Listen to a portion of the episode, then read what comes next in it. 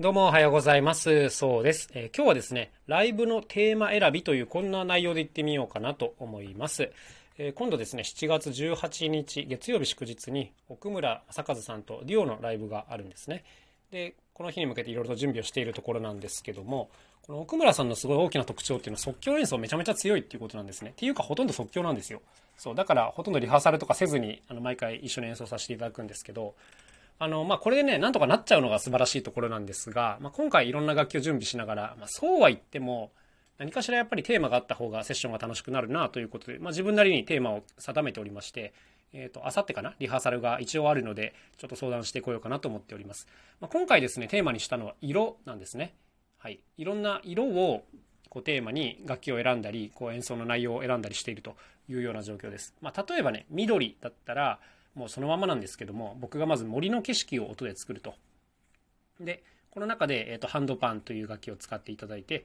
なんかこう古代都市みたいな感じのメロディーをやってもらいたいなと思ってるんですけど、まあ、こうするとね、なんか森の中の古代都市みたいなイメージが音で表現できるでしょ？なんとなく伝わりますか？はい。こういう、まあ、色とそれに関する情景っていうのが僕の中にいくつかあって、まあ、これをテーマに選んでいるということですね。あとは、例えばそうですね。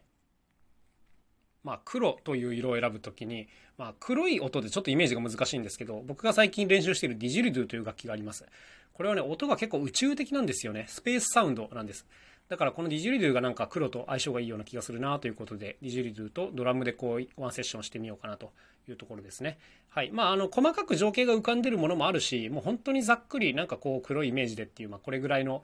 あの伝え方の曲もあるんですけども、まこういった感じで大体6色ぐらいかな、いろんなイメージを用意して、ま、これを今度演奏でいろいろ表現してみようかなと、そんな風に準備しているところですね。で、こういったやっぱテーマ選びってね、みんなあの結構苦労してるところなんですよ。うん、例えば自分で一つライブを企画するってなった時も何かしらテーマを持って曲を選んだりするわけです。あのこれがないとやっぱりね何て言うんですかねあの統一感全くないただあのいい感じの曲を並べましたになっちゃうとやっぱ伝えたいものもね伝わらないんでみんな何かしらここにはあの力を入れてますね。あの営業系のプログラムだとねよくあるのが、まあ、音で旅をしようっていうコンセプトですね。まあ、これはもう定番なんですけども例えばこう打楽器をたくさん扱うチームがいると。するじゃないですか。で、各国ごとにね、いろんなリズムの様式があるわけですよ。ま例えば日本だったら、やっぱりこう和太鼓のイメージがものすごく強いんで、ドゥン、ドゥン、ドゥン、カラカッカス、ドゥン、ドゥン、ドゥン、カラカッカ、まあ、みたいな盆踊り系とかね、あとお囃子系とか、まあ、こういったものを主軸に組み立てていったりすることが多かったりしますよね。はい。まあ、例えばじゃあアメリカに行ったらジャズのリズムでとか、あのブラジルに行ったらサンバのリズムでとか、こういった国ごとのリズムをこう繋いでいくっていうのはもう定番のプログラムだったりします。はい。あとはギターを持ってる方なんかもね、結構この各国ごとにいろんな音楽があって、あの、そういう特色がすごく強いので、まあ、こういった曲を繋いでいって、こう、世界を旅するっていうコンセプトのテーマなんかは非常によくあったりしますね。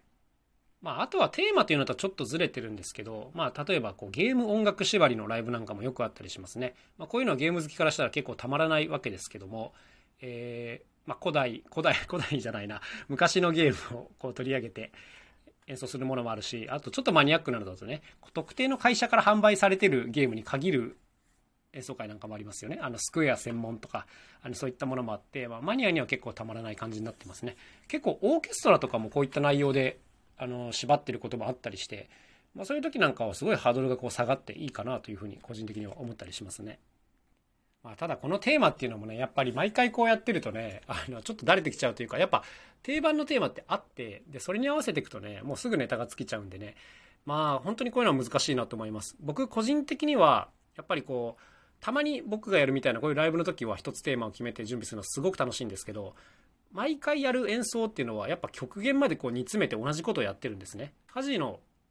プログラムっていうのは基本毎回同じ内容なんですよ。だけど、まあ一番面白い自信があると。いうことですね。だから本当に自分が何回も何回も繰り返していきたいものに関しては、もうとことん突き詰めて、煮詰めて煮詰めて、ドロッドロに濃いものを作るしかないかなというふうに思っておりますね。はい。というわけで今日はあの、ライブのテーマ選びというこんなテーマでございました。それではまた明日お会いしましょう。さようなら。そうでした。